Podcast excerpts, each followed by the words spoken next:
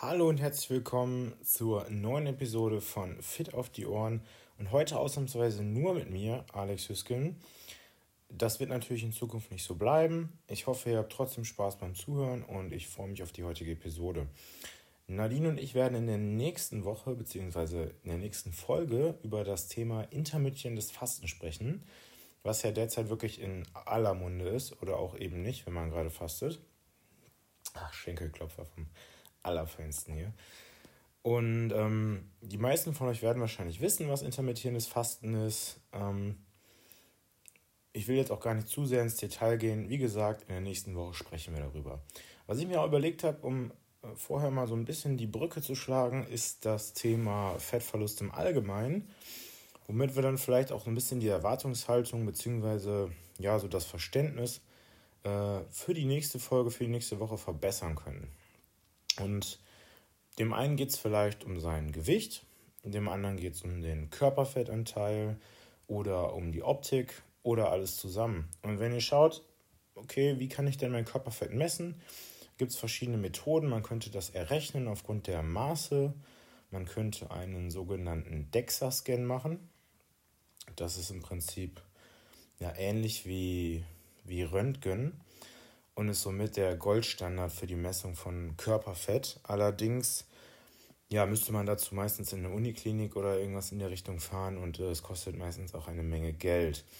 Was wir ebenfalls machen können, sind zum Beispiel sogenannte Körperfettkaliper, so kleine Zangen, mit denen man die Dicke von gewissen Hautfalten messen kann und damit dann, je nachdem wie viele Stellen man zum Messen nutzt, damit dann ja, das Körperfett ausrechnet.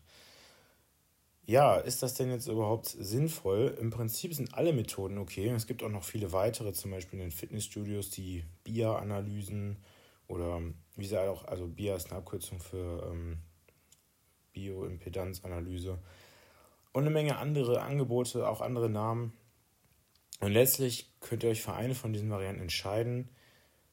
Ihr müsst halt nur konsequent bleiben, genau wie es bei der, wie es bei der Ernährung auch ist. Wenn ich dann schauen will, okay, ähm, mein Körperfettziel ist 5% oder, oder was auch immer, dann ist natürlich sehr, sehr stark zu unterscheiden, ob ich ein Mann bin oder eine Frau bin, weil Frauen in der Regel mehr Körperfett mit sich herumtragen, ähm, unter anderem Brüsten, im Po und so weiter und so fort.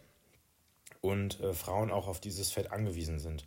Eh, hauptsächlich auch äh, wegen der Schwangerschaft, dass sie da oder dass die Frauen gewisse Reserven haben, um ähm, ja, das Kind versorgen zu können. Das ist auch der gleiche Grund, warum Frauen, wenn sie zu strenge Diäten halten, Probleme bekommen mit ihrer Periode oder auch die Schilddrüse vielleicht etwas empfindlicher ist, weil der weibliche Körper einfach allgemein etwas sensibler auf Stress und Umwelteinflüsse reagiert. Aber zurück zum Körperfett. Der Mindestprozentsatz für Männer, der ja, liegt ungefähr bei 4, 5 Prozent. Und wenn du als Mann 5 Prozent hast, dann siehst du wirklich jede Ader und jede Muskelfaser. Wohingegen eine Frau bei 5 Prozent schon lange tot wäre, so hart das jetzt auch klingt. Und Frauen haben in der Regel ja um die 10 Prozent Körperfett mehr. Und ähm, das ist auch vollkommen okay. Und deswegen denke ich eigentlich auch nicht, dass das Körperfett so die beste Messmethode darstellt. Ähm, dann noch ein kurzer, Aus, ja, ein kurzer Exkurs zu ein paar Begriffen. Und zum einen haben wir da häufig den Begriff der Masse. Dann sagt man zum Beispiel die Fettmasse oder die Muskelmasse. Und wir haben halt das Gewicht. Und wenn wir es mal ganz streng genommen betrachten, dann ist die Masse zum Beispiel von, weiß ich nicht, einem Gramm Fett ähm, die gleiche Masse auf der Erde und auf dem Mond. Aber wenn wir jetzt das Gewicht nehmen, dann ist dieses Gewicht auf der Erde ein Gramm schwer zum Beispiel und auf dem Mond halt deutlich weniger. Und das wollte ich nur einmal kurz angesprochen haben, weil wir häufig solche Begriffe in den Raum werfen wie Körpergewicht, Fettmasse, Muskelmasse und so weiter. Und ähm, ihr euch da einfach nicht so von irritieren lassen sollt. Natürlich ist generell das Gewicht alleine auch nicht immer die beste Messmethode. Kommen wir gleich nochmal ein bisschen detaillierter darauf zu sprechen.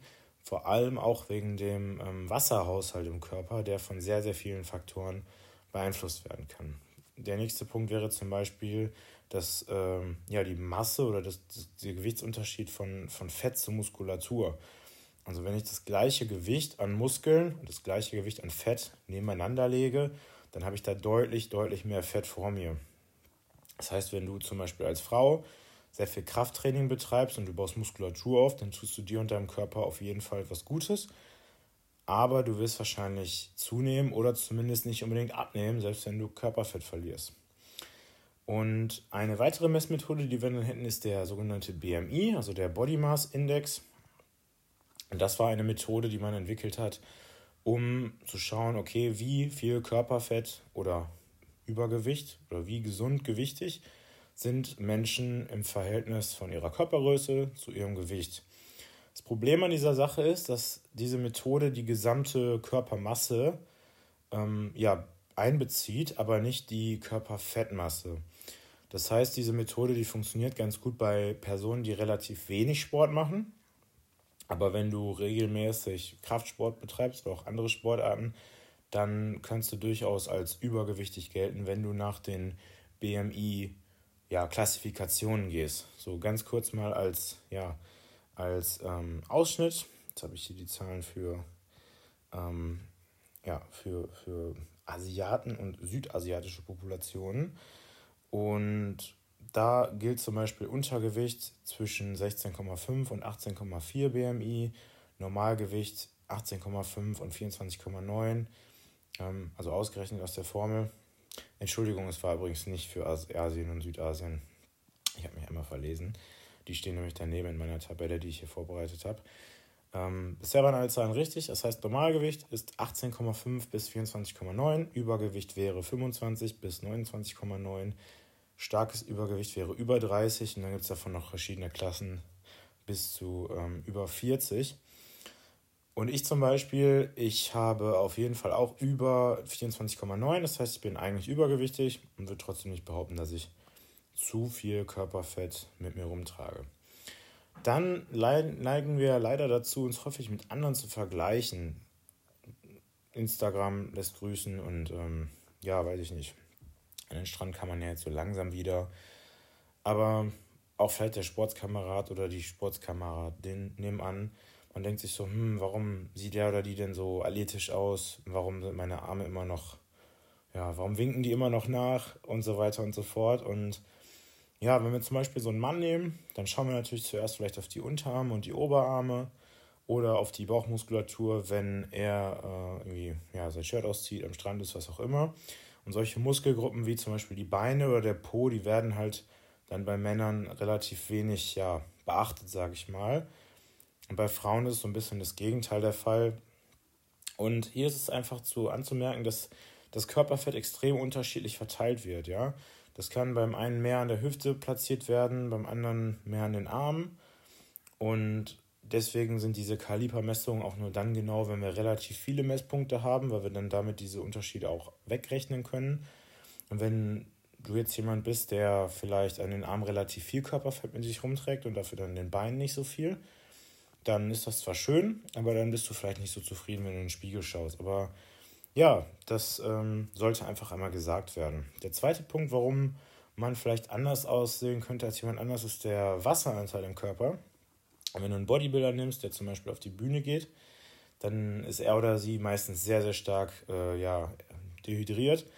Und das sorgt dann dafür, dass diese Haut fast aussieht wie Papier und man eben jede Muskelfaser sieht. Das ist also nicht nur das reduzierte Körperfett, sondern auch der extrem geringe Wasseranteil im Körper. Dazu nehmen die dann zum Beispiel sogenannte Diuretika ein, die eben helfen, das Wasser aus dem Körper zu bringen. Und das kann natürlich auch extrem in die Hose gehen, auf Deutsch gesagt. Und ähm, ich denke, es sind auch bestimmt schon mal Sportler daran gestorben. Die gleichen Mittel werden aber wahrscheinlich auch bei ähm, allen anderen Sportarten eingesetzt, die irgendwie ähm, ein gewisses Gewicht zum Beispiel voraussetzen, wenn man beim Kampfsport Gewicht machen will. Ja, man kann natürlich das Auge auch so ein bisschen austricksen, wenn man zum Beispiel eine dunklere Haut hat. Das ist der gleiche Grund, warum Bodybuilder dann meistens sehr ja, braun, ich nenne es mal, angemalt sind. Ähm, und wenn du dann aus dem Urlaub kommst, dann denkst du manchmal, also ich zumindest, hey, du siehst ja besser aus als vorher. Dabei ist es wahrscheinlich einfach nur die Tatsache, dass ich endlich mal ein bisschen ähm, Bräume ab, Bräune abbekommen habe. Ja, also es gibt viele Messmethoden und selbst die können dann auch extrem ja, variieren. Zum Beispiel, wenn du eine BIA-Analyse machst, also das Angebot, was du meistens im Fitnessstudio machen kannst, dann kannst du sehr, sehr unterschiedliche Ergebnisse in Bezug auf Körpergewicht, Magermasse, das sind dann halt Muskeln ähm, und alles, was so eben kein, kein Fett enthält, also Sehnen, Knochen etc. und die Fettmasse bekommen. Wenn du zum Beispiel äh, Glykogen, äh, wenn deine Glykogenspeicher leer sind, hast du deutlich weniger ähm, ja, prozentuale Anteile, die dir später angezeigt werden. Wenn du extrem viel Glykogen zu dir genommen hast, also du hast am Vortag oder in den Tagen davor sehr, sehr viele Kohlenhydrate gegessen, kann das Ergebnis nach oben extrem ausschlagen und dann zeigt dir das Gerät mehr Körperfett an, als du eigentlich hast, aber auch mehr Körpergewicht und mehr Magermasse, was zum Beispiel auch daran liegt, dass diese Kohlenhydrate eben in der Muskulatur gespeichert werden, gleichzeitig aber auch Wasser ziehen. Also ein Gramm Kohlenhydrate zieht ungefähr drei bis vier Gramm Wasser in die Muskulatur. Außerdem könnte dein Ergebnis verfälscht sein, wenn du zum Beispiel äh, Kreatin supplementierst, was du vorher nicht getan hast, weil dieses Kreatin auch Wasser einlagert in die Muskelzellen. Und wenn du Kreatin und Glykogen zusammennimmst, dann kannst du ja noch, äh, noch verfälschtere Ergebnisse haben. Und wenn wir doch nochmal auf das Körperfett schauen, dann habe ich hier so ein paar Beispielzahlen für euch. Zum Beispiel im Basketball sind die ja, Top-Sportler oder der Durchschnitt irgendwo zwischen 6 und ja, so 12 Prozent Körperfett und die Damen deutlich höher, so bei 15 bis 23. Da sieht man schon mal die großen Unterschiede. Im Bodybuilding sind die Körperfettanteile mit am geringsten. Das heißt, wenn die Athleten auf der Bühne stehen, sind es irgendwo zwischen 5 und 8 Prozent und bei den Damen so um die 8 bis 15 Prozent. Und da sehen wir auch, die setzen sich durchaus dann mit einer gewissen Gefahr aus. Und dann zieht sich das durch alle Sportarten hinweg. Das zum Beispiel Radfahrer, Turner oder Marathonläufer bei den Männern alle bis an die 5% Marke runtergehen, also wirklich sehr, sehr mager sind. Ähm, und dann andere Sportarten, gerade Kontaktsportarten, sowas wie Football ähm, oder Fußball, in der Regel etwas mehr Körperfett erfordern, weil das Körperfett uns auch einfach hilft, gewisse ja, Einflüsse, zum Beispiel ja, Schläge, ähm, Tackles, Stürze etc. besser wegzustecken. Nicht, dass das Fett so als Polster dienen würde, aber eine gewisse Menge an Körperfett, die, ja, die sorgt einfach dafür, dass der Körper auch in einem Status ist, wo er sich, ja, ich nenne es mal, wohlfühlt. Ähm, kurz nochmal auf die Frauen zu sprechen zu kommen. Die haben in der Regel immer mindestens 5% mehr Körperfett als die Männer in den Sportarten, manchmal sogar 10% mehr. Generell lässt sich auf jeden Fall sagen, und darum soll es ja auch heute gehen, dass eine Diät oder die Ernährung deutlich wichtiger für deine Erfolge ist als das Training alleine. Klar, wenn wir trainieren, können wir Muskulatur aufbauen, können Körperfett verlieren, aber wenn wir wirklich ähm, ja, langfristig und effizient Körperfett verlieren wollen, dann ist die, ja, die, die Manipulation der Nahrungsaufnahme, also weniger essen, in der Regel der einzige Schritt, der wirklich funktioniert. Meiner Meinung nach ist beides sehr, sehr wichtig. Das gilt aber auch zum Beispiel für Themen wie ähm, Schmerzen abbauen, also Knieschmerzen, Nackenschmerzen. Das kriegst du eigentlich selten mit Pause weg, meiner Meinung nach. Aber wie gesagt, es soll ja um die Ernährung gehen und beides zusammen ist meiner Meinung nach der beste Weg. So, wenn wir jetzt aber mal vergleichen, was äh, bringt uns denn mehr Körperfett oder Gewichtsverlust, dann ist Diät allein, also ohne Training, immer noch effizienter als Training allein. Wenn ich jetzt sage, ich esse genau wie vorher weiter, aber ich gehe sehr, sehr oft zum Sport, dann werde ich trotzdem nicht so viel Körperfett verlieren, als wenn ich wirklich konsequent meine Ernährung umstelle. Und wenn ich jetzt zum Beispiel einen Durchschnittsmann nehme, der ja so um die 70 Kilo wiegt, ähm, also nicht allzu schwer, nicht allzu leicht, und der 5 Kilometer laufen geht, was ja jetzt gar nicht so wenig ist, dann habe ich seinen Kalorienverbrauch, den er in diesen 5 Kilometern erzielt hat, mit nur sieben kleinen Keksen so um die 360 bis 400 Kalorien wieder komplett ja, neutralisiert. Wir können einfach viel, viel mehr essen, als wir trainieren können. Klar, es gibt immer Ausnahmen, also Games-Athleten, CrossFit-Games-Athleten, Profisportler, die, ja, die sehr, sehr viel essen können oder sehr viel essen müssen, aber das sind dann eben auch meistens die Ausnahmen. Und ich würde mich auch nicht verlassen auf die Anzeigen, die euch die Geräte äh, manchmal dann geben. Gerade bei Steppern ist das sehr, sehr interessant.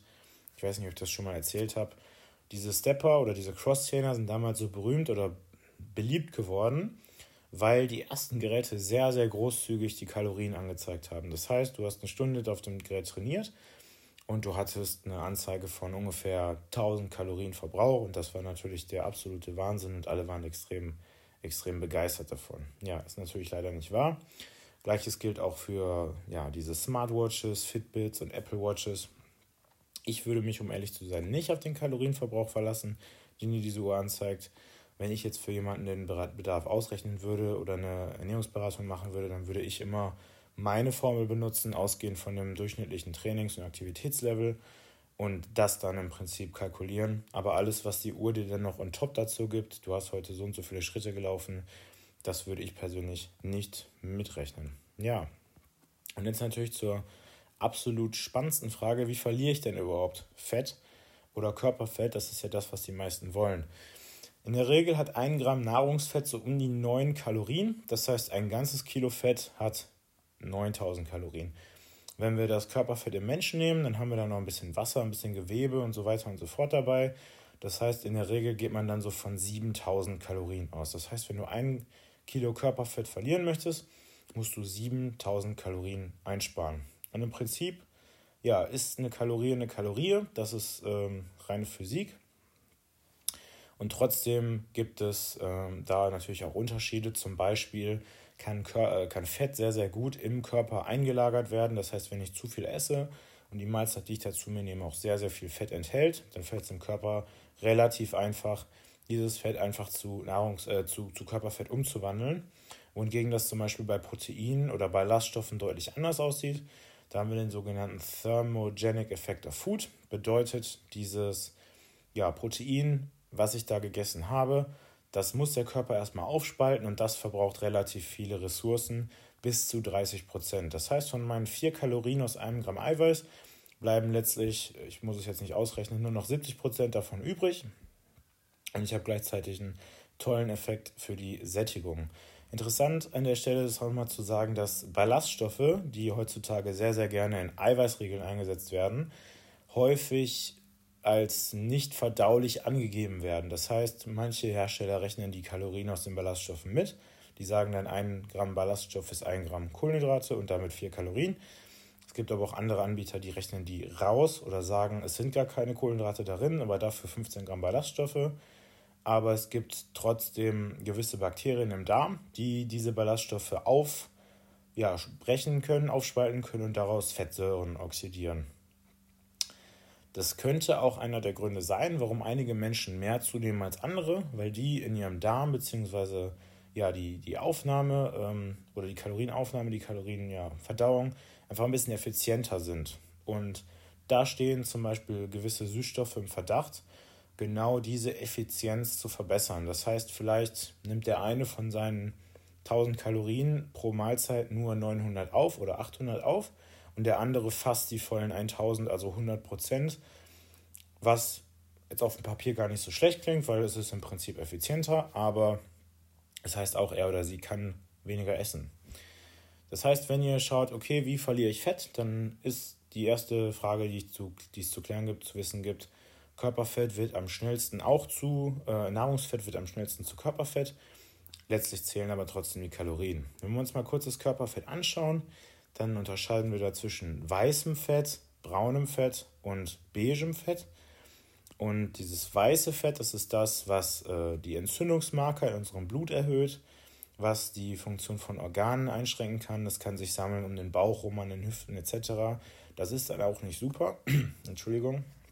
Aber ähm, es ist noch, ich will jetzt nicht sagen okay, aber wenn die, dieses Fett um die Organe herum angelagert ist, dann beeinträchtigt das extrem die Funktion und ähm, bringt dann zum Beispiel auch unseren Leptinhaushalt aus dem Gleichgewicht und unsere metabolische Gesundheit. Das heißt, unser Körper ist nicht mehr so gut in der Lage, mit zum Beispiel Kohlenhydraten umzugehen, was dann wiederum zu Blutzuckerschwankungen oder Heißhunger führt. Das braune Fett, ähm, das ist als das ja gesunde Fett angesehen. Der Unterschied ist, dass dieses braune Fett metabolisch aktiv ist. Das heißt, es kann auch Temperatur erzeugen Und das können wir zum Beispiel trainieren, das habe ich in der letzten Episode auch kurz angesprochen, wenn wir Sport machen oder wenn wir unser Fett extremer Kälte aussetzen. Ja? Ähm, dadurch wird ja dieses Fett oder diese Zellen werden angerichtet, neue Mitochondrien herzustellen. Und dieses Fett ist dann im Prinzip durchzogen mit Mitochondrien, die bei Bedarf, zum Beispiel wenn wir zu viel essen, Wärme produzieren können. Und diese Wärme ist dann wie so ein körpereigener Puffer, dass wir, falls wir mal zu viel gegessen haben, einfach so gesehen den Ofen anschmeißen und damit dann mehr Kalorien verbrennen, als wir eigentlich müssten. Also eine sehr, sehr coole Funktion. Des Weiteren sorgt dieses braune Fett aber auch dafür, dass wir nicht so sehr frieren. Das heißt, wenn du sehr, sehr oft ja, frierst, wenn dir sehr oft kalt ist, dann kann das natürlich zum Beispiel an der Schilddrüse liegen. Es könnte daran liegen, dass du einfach insgesamt sehr, sehr wenig Körperfett hast. Oder du hast vielleicht einfach nicht so viel oder nicht so einen hohen Anteil an braunem Fettgewebe. Ja, und wenn wir dann natürlich Diät machen, also abnehmen wollen, ja, dann gibt es eine Menge, eine Menge Themen, die uns da ja, äh, auf, uns, auf uns zufliegen. Ja? Ähm, gewisse Supplemente, also Fettburner und Nutri Nutrition Partitioner, ein schönes Wort, wie ich finde, die sollen im Prinzip dazu, dazu führen, dass wir weniger Fett oder weniger Kohlenhydrate aufnehmen von dem, was wir essen. Ähm, verschiedene Ernährungstrends, eben zum Beispiel das intermittierende Fasten, If It Fits Your Macros, vegane Ernährung, äh, Keto, Paleo, Clean Eating und Co. Und was alle von denen im Prinzip gemeinsam haben, und das möchte ich an der Stelle schon mal ganz, ganz dick und groß und weit betonen, letzten Endes sind es die Kalorien, die dazu führen, dass ihr ab- oder zunehmt. Pause. Das heißt, wenn ich jetzt faste, dann streiche ich in der Regel Kalorien aus meiner Nahrung. Wenn ich sage, ich esse abends keine Kohlenhydrate mehr, weil ich das irgendwo gelesen habe, kleiner Disclaimer an der Stelle, das ist der meiner Meinung nach größte Fehler, den man machen kann, abends keine Kohlenhydrate zu essen. Wenn du Fragen dazu hast oder ihr Fragen dazu habt, schick mir gerne eine Nachricht für eine Beratung oder sagt einfach, wenn ich vielleicht darüber mit der Nadine nochmal eine Episode aufnehmen soll, warum wir die Kohlenhydrate gerade am Abend für so, so wichtig halten. Aber zurück zum Thema. Diese Kohlenhydrate oder die Reduktion dieser Kohlenhydrate sorgt dafür, dass wir weniger Kalorien zu uns nehmen. Wenn ich eine Paleo-Ernährung mache, dann streiche ich unter anderem Milchprodukte, Getreide, Zucker und verarbeitete Lebensmittel, die in der Regel eine relativ hohe Kaloriendichte aufweisen. Das heißt, ich habe ja, zum Beispiel eine kleine Hand voll, ähm, was auch immer, Essen. Zum Beispiel nehmen wir mal so, so einen Cupcake oder sowas. Und der hat auf diese, dieses Volumen sehr, sehr viele Kalorien. Und wenn ich zahlreiche Lebensmittel streiche, die eben eine hohe Kaloriendichte aufweisen, ist die Chance relativ hoch, dass ich abnehme. Das ist einer der Gründe, warum Obst und Gemüse so wichtig sind. Neben all diesen ja, sekundären Pflanzenstoffen, der sogenannten Xenohormesis, die dadurch auftritt, den Vitaminen, den Mineralien, den Spurenelementen, haben diese Lebensmittel in der Regel auch relativ wenig Kalorien auf ein sehr hohes Volumen, machen und damit deutlich satter und sorgen im, ja, im Zweifel oder hoffentlich dafür, dass wir etwas weniger essen. So oder so müssen wir die Kalorien einsparen.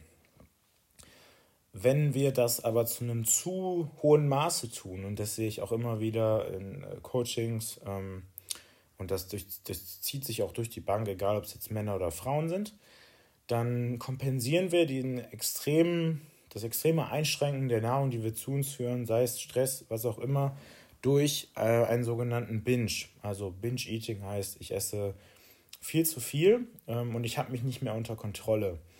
Das kann getriggert werden durch bestimmte Ereignisse, zum Beispiel eine sehr, sehr stressige Situation, privat, beruflich, was auch immer. Es kann eine Werbung sein, die wir sehen, es können die, äh, die Periode sein, die auftritt, es kann eine Kombination von Geschmacksstoffen sein, es kann sozialer Druck sein, es kann alles Mögliche sein.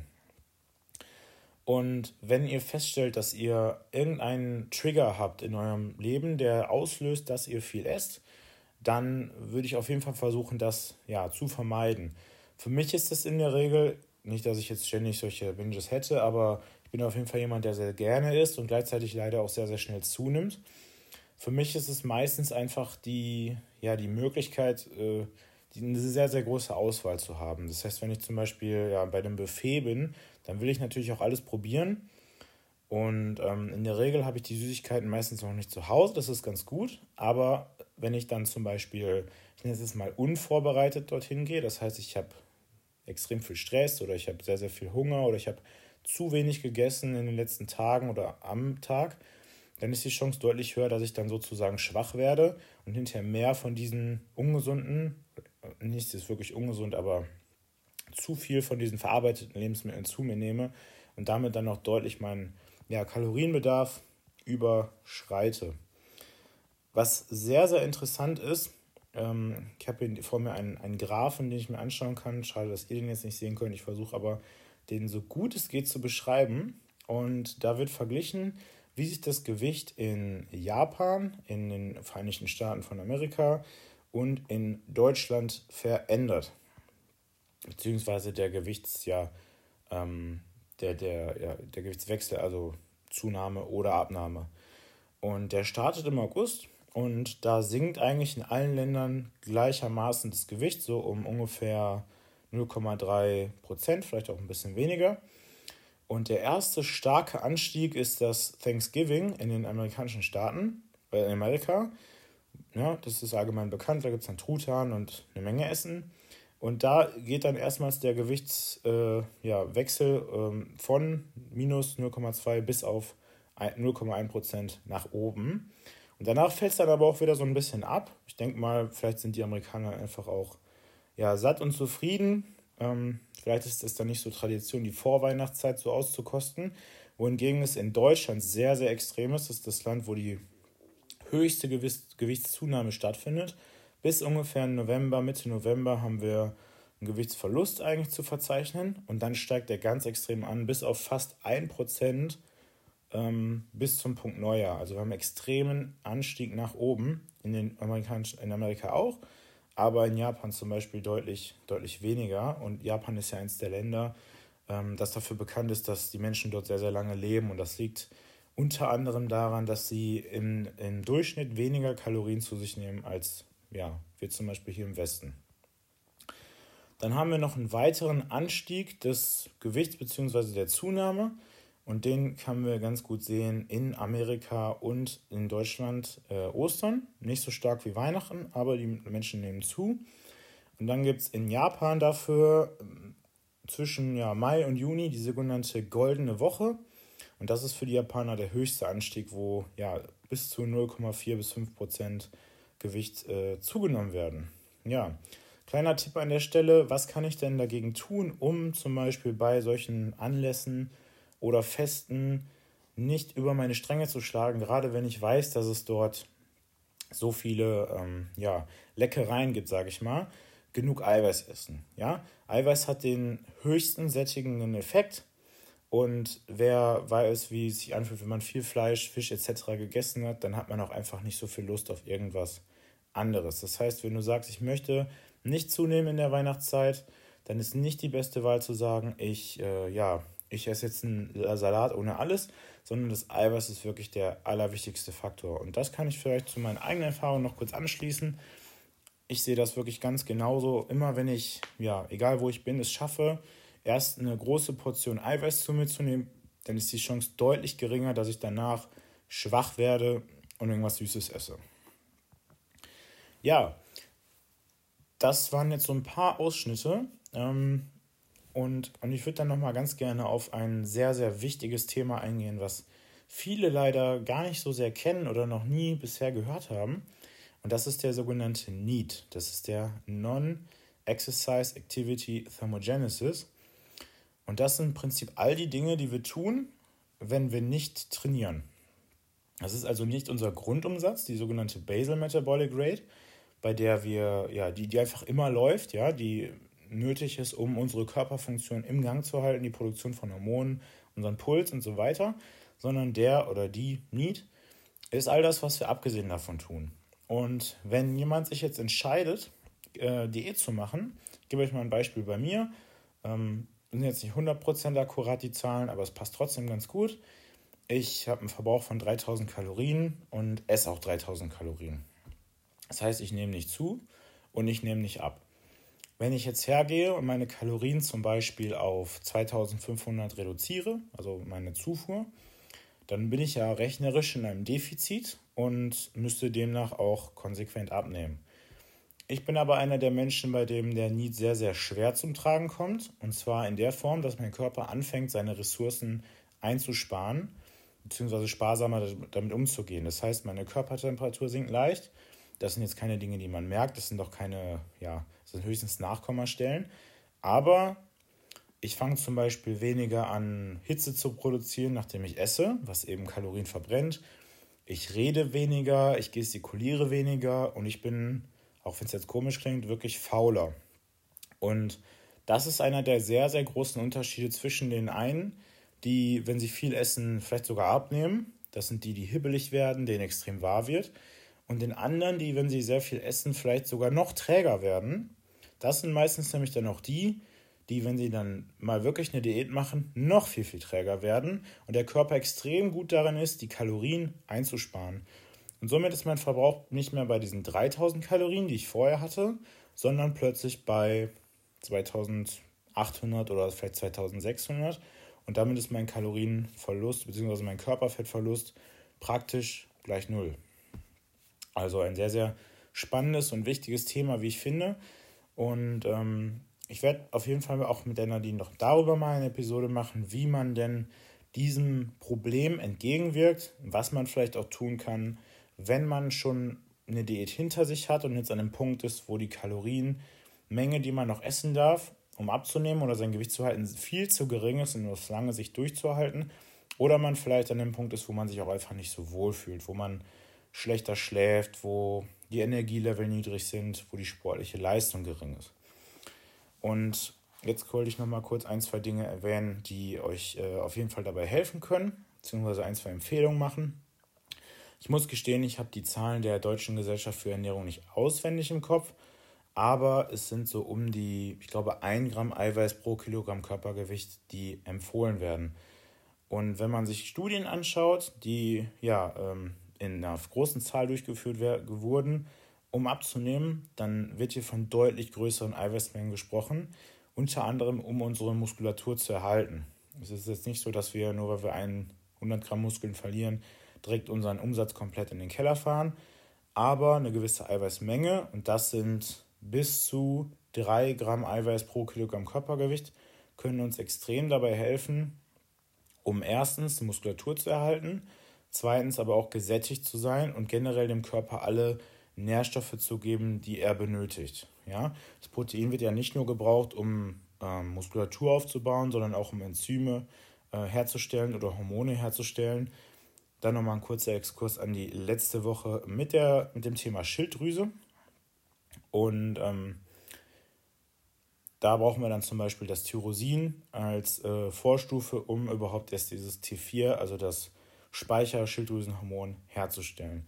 Also der erste Tipp, haltet euer Eiweiß relativ hoch. Das ist natürlich sehr, sehr individuell. Es wird häufig die Frage gestellt, kann ich das überhaupt? Ist das nicht schlecht für die Nieren? Und die Antwort ist ganz klar, nein, ist es nicht. Zumindest wenn du keine Vorerkrankungen in den Nieren hast, keine Problematik. Und man hat irgendwann mal eine Studie durchgeführt, wo die Patienten Nierenschäden hatten und dann hat ein sehr, sehr hoher Eiweißkonsum zu Problemen geführt. Aber wenn du einen gesunden Körper hast, eine gesunde Körperfunktion, dann ist das in der Regel nicht der Fall. Wir haben außerdem schon mal darüber gesprochen, dass wir das Eiweiß über den Tag verteilen müssen, damit wir die Muskelproteinbiosynthese so hoch wie möglich halten können. Des Weiteren glaube ich auch nicht, dass irgendjemand draußen, der das gerade hört, es schaffen würde, 100 oder 150 Gramm Eiweiß in einer Mahlzeit zu essen. Das wäre sehr, sehr viel Fleisch oder Quark oder womit auch immer ihr euer Eiweiß decken wollt.